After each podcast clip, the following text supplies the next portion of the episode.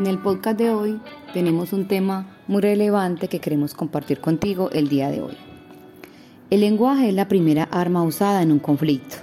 La frase pertenece a una inteligente, sensible y brillante película, La Llegada, basada en un relato de ciencia ficción del escritor El Chian.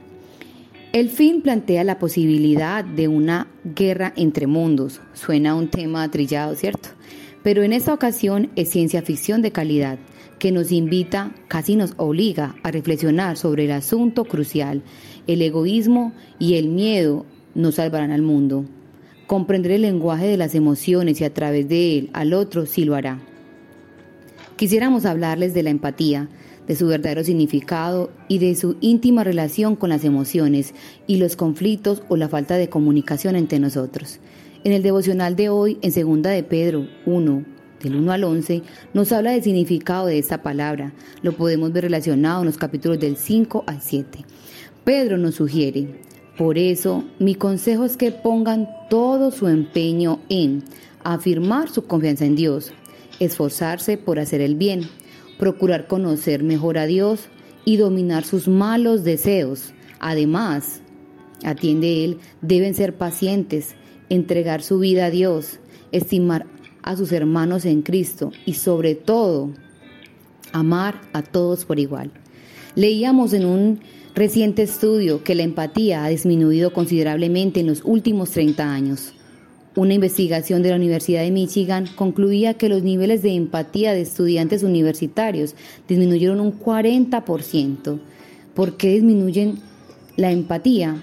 Una de las ideas fuertes que plantea la película La llegada es que necesitamos entendernos unos a otros antes de empezar a entender algo más allá de nosotros. Es evocar que el lenguaje sea la clave de esa comprensión y además un, lenguaje basado en ideas y emociones.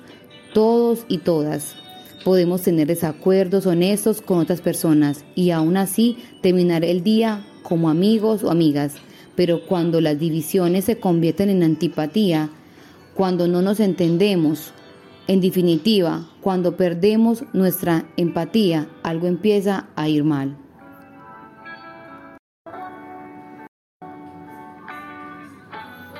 La Biblia no contiene el vocablo empatía. Si bien alude a ella de manera indirecta, el apóstol Pedro aconsejó a los cristianos que siguieran compartiendo sentimientos como compañeros, teniendo cariño fraternal y siendo compasivos. Eso lo podemos encontrar en 1 de Pedro 3.8. La palabra griega que se traduce compartiendo sentimientos como compañeros significa literalmente que sufren con otros, que se conduelen.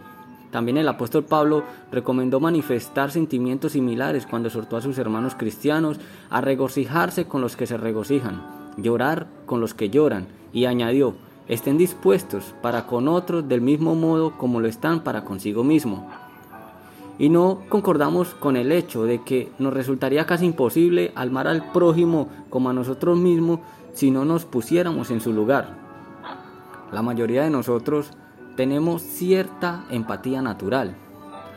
¿Quién no se ha sentido conmovido al ver las desgarradoras imágenes de un niño hambriento o refugiados afligidos? ¿Qué madre puede pasar por alto el llanto de su hijo? Pero no todo sufrimiento se recibe con facilidad. Resulta muy difícil entender los sentimientos de, de quienes tienen depresión, un defecto físico oculto o incluso un trastorno del apetito. Si nunca hemos padecido esos problemas, muchas veces es imposible ser sensible a esa necesidad.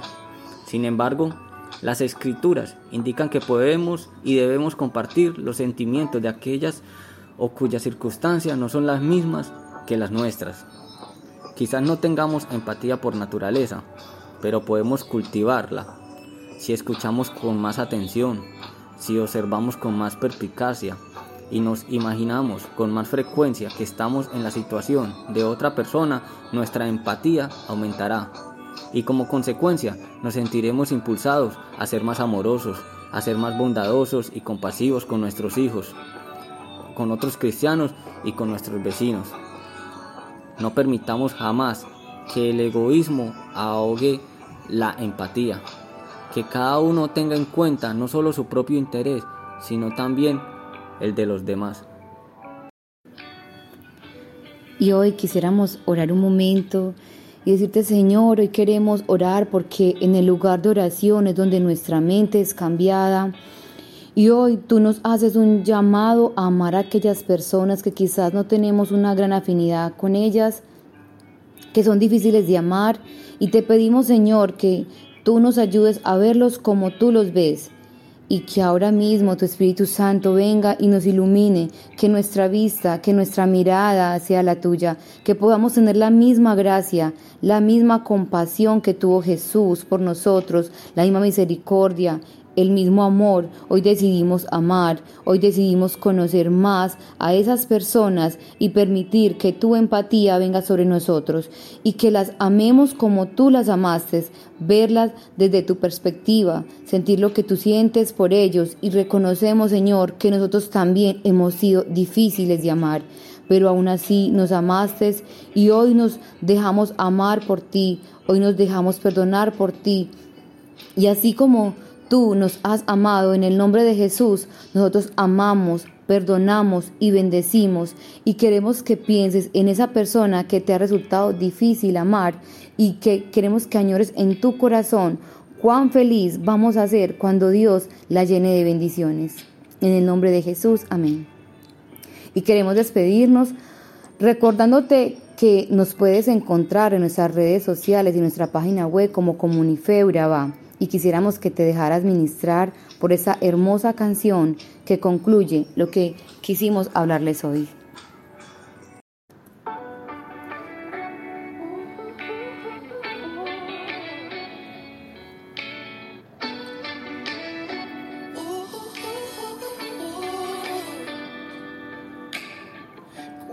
Ligero señalamos, buscando sin todo saber Sin pensar, hacer tanto mal, nos herimos cada cual. Este es un mundo tan caído, no se supone que esto fuera así. Si pudiéramos vernos diferentes, cambiaría nuestro vivir. Somos quebrantados,